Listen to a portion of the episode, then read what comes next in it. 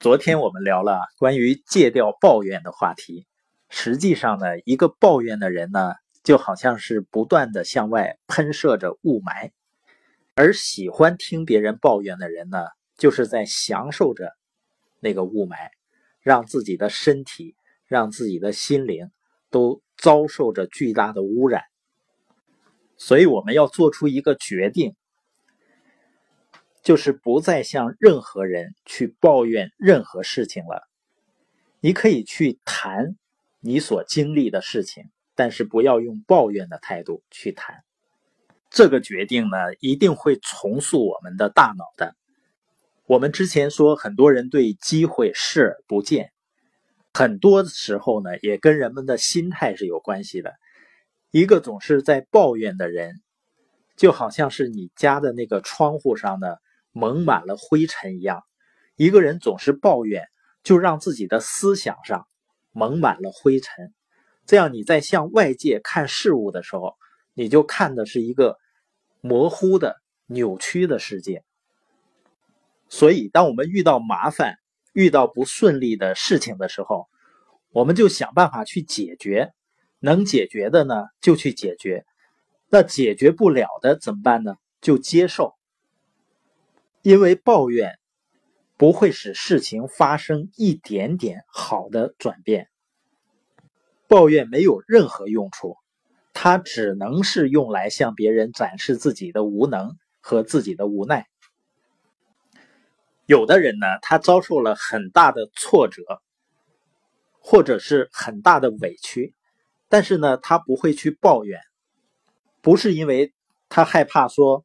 我说出来，别人瞧不起自己，而是基于他的坚韧，也就是他能够接受、能够容纳这些委屈和挫折。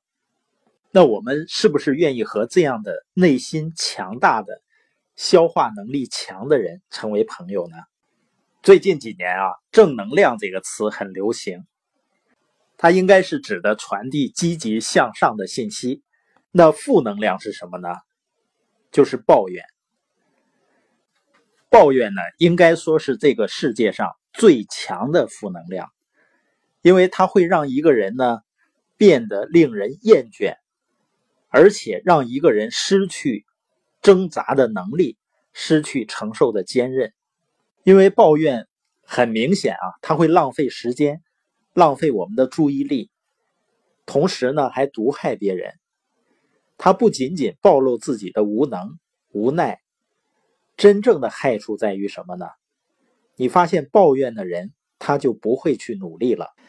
当然呢，平时的时候啊，偶尔感到气馁啊，感到泄气啊，也是正常的，因为谁也不是铁人嘛。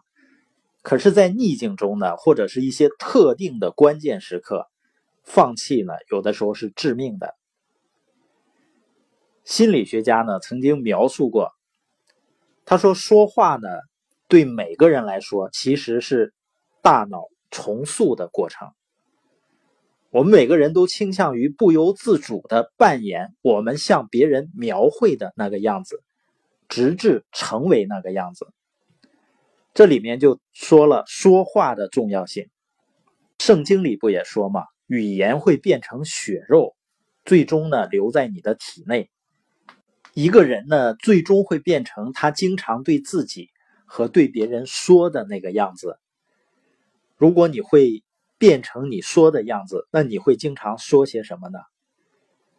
你仔细观察一下就知道了。你发现那些向你抱怨的人啊，他说着说着就开始进入表演的状态了。他们很投入的，因为他们需要你的同情，他们需要这个世界的同情和理解。